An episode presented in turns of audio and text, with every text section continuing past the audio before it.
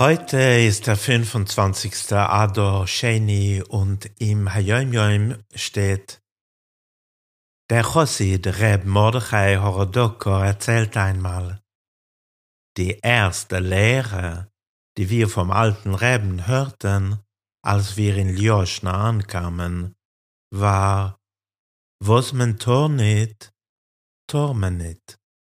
Und was man meg, darf man nit. Was verboten ist, ist verboten. Und was erlaubt ist, ist entbehrlich.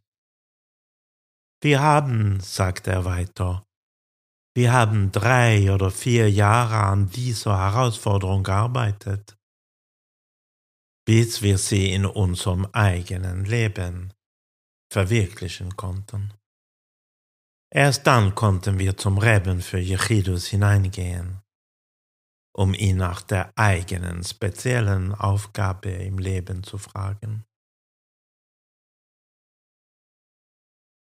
Dieser Hayim Yaim wirft Fragen auf. Chassidim sind doch dafür bekannt, dass sie Hashem, dass sie Gott mit Freude dienen.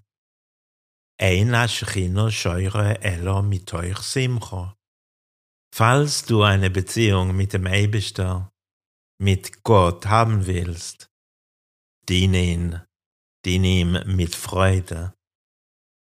Das ist im Chassidismus schon das ABC. Der Hayom Yom aber scheint dazu im Widerspruch zu stehen. Wir sollen auf Dinge verzichten. Ist das nicht, sich selber zu plagen? Wie viel Freude wird das bringen? Ja, es gibt tatsächlich Menschen, die glauben, dass Enthaltung und Leiden ein Schritt, ein Schritt in Richtung Frömmigkeit ist, dass man den Körper plagen und peinigen muss. Chassidus lehnt es kategorisch ab, den Körper zu bestrafen. Arbeite mit dem Körper. Benütze deinen Körper für Heiliges. Wenn Chassidus Zurückhaltung im Materiellen empfiehlt, ist es nicht, um den Körper zu bestrafen, Gott behüte, sondern als eine Hilfe gedacht. Zurückhaltung im Materiellen wird im Chassidismus empfohlen, damit wir, damit wir Kraft bekommen, unseren Lebensweg zu gehen. Und wird Iskafio genannt. Und eine solche Einstellung scheint logisch zu sein. Wenn wir Gott suchen, führt der Weg dorthin durch Meditation, Tefillo, Introspektion, Bescheidenheit und so weiter. Aber wir brauchen dafür Ausdauer.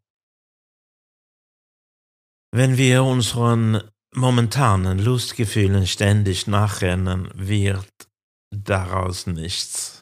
Das lenkt nur ab. Das ist es, was Iskafio bedeutet.